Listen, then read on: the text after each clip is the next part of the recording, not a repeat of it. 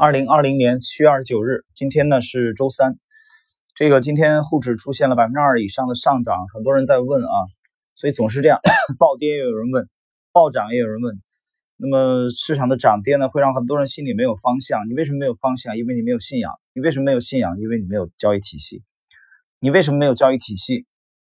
或者是你努力不够啊，或者是你不愿意付出啊，或者是你还用散户的这种思维在交易。啊，原因是多方面的。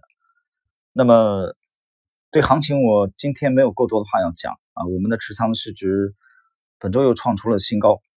我们当前要做的动作非常少，就是休息啊，就是持有啊，持有也在休息嘛啊。我们在读书，在在在跟朋友交流。呃，我还在北方，还没有回去。那么，关于行情，我觉得大家可以。去关注半红啊，就知识星球半红的专栏。那么那里边我们对策略啊写的非常清楚的。今天还没有更新啊，昨天有更新的，就是这个位置成长股的底部怎么构筑啊？我们提出了一个非常直观的标准，而且非常实用，大家可以重点去参考。好了，就我们 今天的内容啊，今天是利弗莫尔回忆录读书笔记的第四十七集，我们继续。我派人去找普兰迪斯，传达我的看法，但他不赞同。于是我跟他解释为何必须啊这么做。我说：“普兰迪斯，我可以清楚地感受到市场的脉搏。你的股票没有人愿意跟着买进，你一眼就可以看出来。大众对我的操纵有什么反应？听着，尽管你竭尽全力地增加石油产品的吸引力，随时给予必要的帮助，但你会发现大众对他根本不感兴趣。从这点来看，你可以断定。”一定是哪个地方出了问题？问题不是在这个股票上，而是在市场上。逆势为强行推动股价是绝对没有用的。如果你坚持这么做，结局注定会失败。作为资金集团的管理人，你应该在有人跟进的时候买进自家的股票。但如果你是市场上唯一的买家的时候，继续买进的动作就太愚蠢了。一般来说，如果我买进五千股，那么大众也应该愿意。或能够买进五千股，或甚至更多，但我绝对不做市场上唯一的买家。如果我这么做了，唯一的结局 就是我将被一大堆自己根本不愿持有的股票所淹没。现在只有一件事情可以做，那就是卖出，而且唯一能解决的方法就是卖出。你的意思是不惜一切代价卖出？普兰迪斯问道。对，我说，我可以看出他又要反对了。如果不惜一切代价卖出集团所持有的股票，那你要有心理准备，股价将会跌破面值。哦，不可以，绝对不可以！他吼着。你可以想象我的建议就好像让他去参加自杀俱乐部一样。普兰蒂斯，我对他说，股票操纵的基本原则是拉升股价用于出货，但你不会在上涨中卖掉大部分股票，因为无法做到。只有在头部开始下跌的过程中，才能做到大量卖出股票。我没有办法把你的股票拉升到一百二十五美元或一百三十美元，我很想这么做，但实在做不到。因此，你必须在目前的价位开始卖出。依我看，所有的股票都会下跌，石油产品也不例外。既然所有的股票都避免不了下跌的命运，那就宁可让它现在为集团卖出而下跌，也不要等到下个月因因为其他人的卖出而下跌。我看不出这番话有什么令人好伤心的，但他的哀嚎声在十万八千里之外都能听得到。他根本听不进我的话，他认为这么做将会让这个股票留下不好的记录，更不用说质押在银行里作为贷款担保的那些股票将会遭遇到什么样的厄运。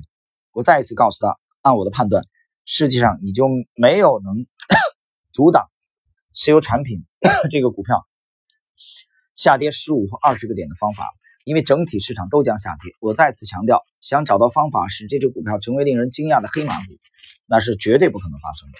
但我的话对他依旧没有作用，他坚持我必须支撑这只股票。眼前的这个精明的生意人是当时最成功的股票作手，他在华尔街做过无数次的买卖，赚过几百万美元，远比一般人更加了解投机这个游戏。但他居然坚持要在空头市场的起始阶段买进股票，虽然这是他的股票，但这样做法实在太愚蠢。尽管我和他的意见完全相反，我仍然试图说服他，但一点都没用。他坚持要我下买单来支撑石油产品的股价。当然，在整体市场转弱、跌势真正开始进行后，石油产品的股价也开始随着其他的股票一起崩跌了。而我不但没有卖出，反而依照普兰蒂斯的意见，将持续为内部资金集团买进股票。普兰蒂斯坚持要我买进股票，唯一能够解释他通的原因就是他不相信空头市场已经开始。我自己则坚信多头市场已经结束。我不但用石油产品公司做了检查，也用了其他的股票来测试，结果全部验证了我当初的预测。我没有等空头市场完全开始，就开始放空。当然，我没有卖出任何一股的石油产品，不过我放空了一些其他的股票。如我所料，石油产品资金集团死抱着一开始就持有的股票，以及他们想拉抬时所买进的股票，竭尽全力的维护着股价，但根本无济于事。最后，他们还是不得不抛掉股票，但价格远远比我当初建议卖出的低了许多，这是必然的结果。但普兰蒂斯仍然认为自己是正确的，或者说他确实是自认正确。我了解他说这话的含义，他认为整体趋势是向上的，而我之所以给他这样的建议，是因为我在其他股票上有空头持仓。当然，我知道他是在暗暗指，如果资金集团一开始不惜代价出货。修产品就会崩盘，而这将有利于我在其他股票上的空头持仓。这完全是无稽之谈。我看空后市，不是因为我有空头持仓，而是我对情势的评估。而且我只在自己看空的情况下才放空，在错误的方向中努力是不会有好下场。呃，停顿一下啊，巴菲特讲过类似的话。巴菲特的话讲的是，在错误的啊道路上，即使奔跑也没有用。所以利弗莫尔讲的是在错误的方向中努力啊，不会有好下场。这个意思是接近的，虽然两者的风格不同啊，一个是趋势投机，一个是这个啊价值投资为主，至少在股市中是如此。建议资金集团卖出股票的策略是根据我二十多年来的经验，他告诉我这是唯一可行而明智的方法。普兰蒂斯身为经验丰富的交易者，理应和我一样的心知肚明，在这种时机之下。要再做任何努力，都已经为时已晚。好了，今天内容非常简短啊，主要是讲了普兰蒂斯逆势啊，非要去买进啊，单独来力挺这个石油产品的股价，他忘记了整个大势的背景已经向下。这一点其实我觉得对我们当下操作 A 股同样有很深的现实意义。就比如说最近的这个大跌。那我们要去评估，不是说当天的，比如一百五十多个点的暴跌，比如说第二次的，上周五的一百二十个接近一百二十个点，接近一百三十个点的再度暴跌。那我们要在这种这个局面之下，冷静的去思考，去观察盘面有没有机会了，还有没有做多的机会？是整体的这个整个大势逆转完全没有机会，还是有结构性的机会？所以这一点 我们是需要冷静的去判断。啊，去先检索，然后判断，然后得出结论。所以在知识星球半不同的专栏，我们最近一直是啊用这种思路和策略。现在来看啊，离暴跌过去了一周多，这个市场的走势，我们市值的增加啊，完全验证了我们的判断。